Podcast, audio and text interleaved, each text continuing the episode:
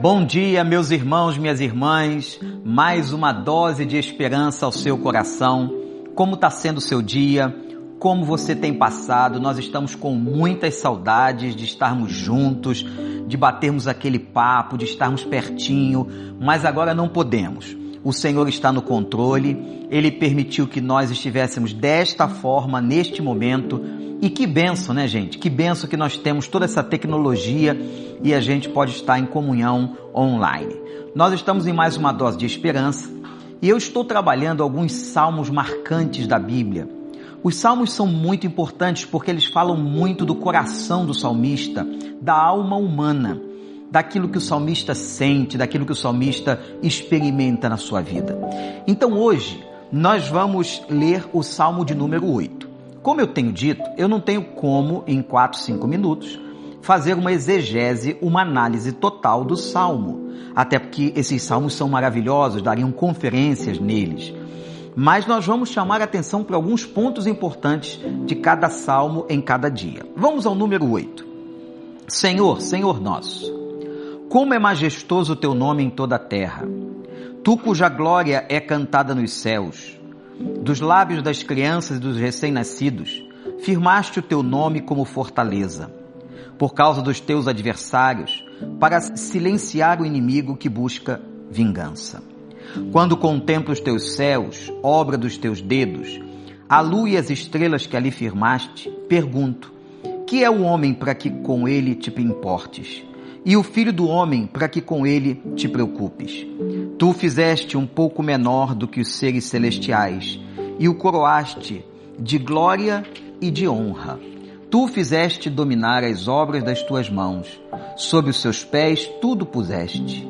Todos os rebanhos e manadas e até os animais selvagens, as aves do céu, os peixes do mar e tudo que percorre as veredas dos mares.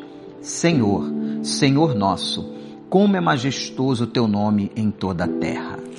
Gente, que salmo espetacular. Alguns olham este salmo e apontam este salmo como um salmo também messiânico. São salmos que vão é, na direção da pessoa e da imagem e da figura messiânica de Jesus Cristo. Mas o que eu quero chamar a nossa atenção é para essa majestade de Deus, a grandeza de Deus em toda a terra, o controle de Deus sobre toda a natureza. Ele diz: quando eu contemplo as estrelas, quando eu contemplo a lua, o sol e todo o firmamento, eu vejo a grandeza das tuas mãos. Então, gente, observem uma coisa. Ele faz um contraste entre a grandeza, a magnitude de Deus e a pequenez humana momento do salmo, ele diz assim no versículo 4: Que é o homem para que com ele te importes? O que é o homem? O que é o filho do homem? Quer dizer, aquele que é de natureza humana, para que com ele te preocupes. Gente, nós não somos nada. Nós somos um sopro. Como dizia o sábio Salomão, nós somos como a neblina que hoje aparecemos e já já desaparecemos. Por que, que Deus se preocuparia conosco? mas Ele, diz a Bíblia, nos amou, Ele te ama, Ele cuida de você, Ele te abençoa, Ele tem providenciado sustento na tua casa, não é verdade? Dê um glória a Deus por isso.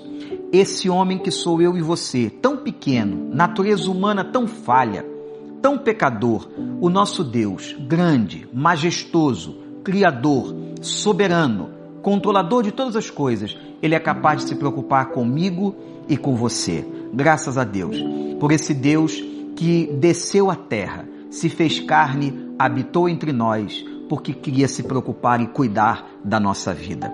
Entregue sua vida a Jesus. Entregue seu coração a Jesus. Confie nele. Eu agradeço a Deus pelas nossas vidas, por esse privilégio. Digo a você, fique firme, continue obedecendo tudo que as organizações de saúde estão mandando a gente fazer. E amanhã estaremos aqui para mais uma dose de esperança e que esta palavra do Salmo 8 tenha abençoado a sua vida. Deus te proteja e te dê saúde.